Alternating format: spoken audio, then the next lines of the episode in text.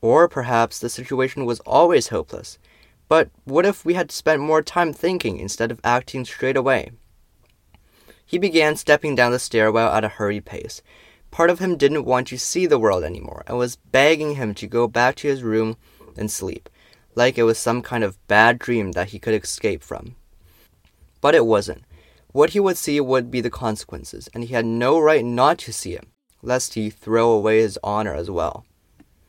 Sai made it to the bottom of the stairs and made his way onto the path leading out of the building, his exhaustion only an afterthought in his mind.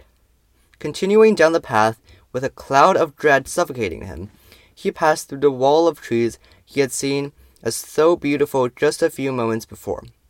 Now they sickened him, like the world trying to disguise the horrors that were undoubtedly occurring this very moment. And soon he found the first fruit of his labors. Sai approached a sidewalk that trailed along the road that connected the complex to the rest of the city. On it stood a lone, pacing man with disheveled hair. He turned around upon hearing Sai's approach and rushed forwards. You, please, you have to help me. My wife is giving birth and, and my Tilly isn't working. I need an ambulance, a taxi, anything. The man got to his knees, grasping the bottom of Sai's shirt. Please, time is running out.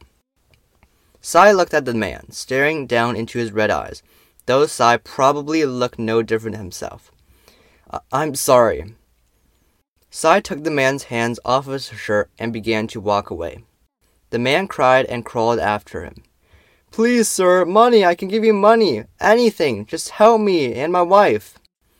Sai couldn't look back. The shame was too much. Don't, don't you have a phone? Sai asked, hating the shrillness in his voice. You at least remember how to call emergency services without Tilly, don't you? I, I took Centillion's data plan. When my Tilly stopped working, so did my phone. The man whimpered as he scrambled forwards. Why won't you help me? Centillion is gone. I can't help you. Sai took off. That night, Sai climbed into his bed. The red light that had regularly blinked at him in the darkness was gone. But right now, it made him feel like he was completely alone. Images flashed through his mind of the ambulance, unable to save whoever had depended on it, as well as the desperate, haunting image of the tattered man, with desperation reminiscent of some rabid animal. And there was no doubt countless cases like the two he had seen today, all over the city, people suffering and even dying with the sudden destruction of Tilly.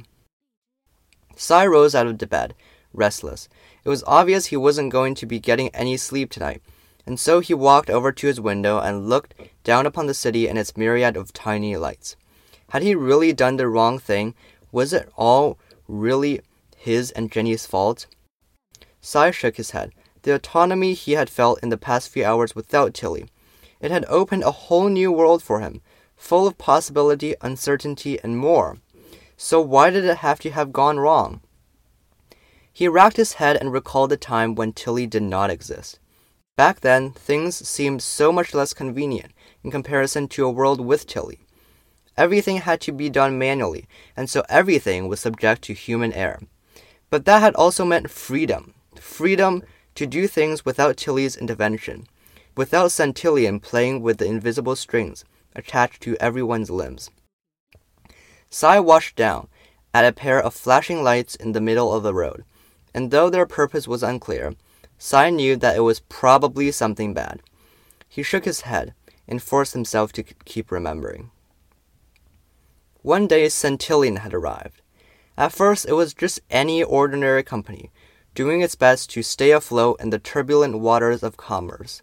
But through intelligent strategy, ambition, a team of experts in AI, and a whole lot of luck, Centillion made it to the big leagues and the horse that had championed Centillion had been the early version of Tilly.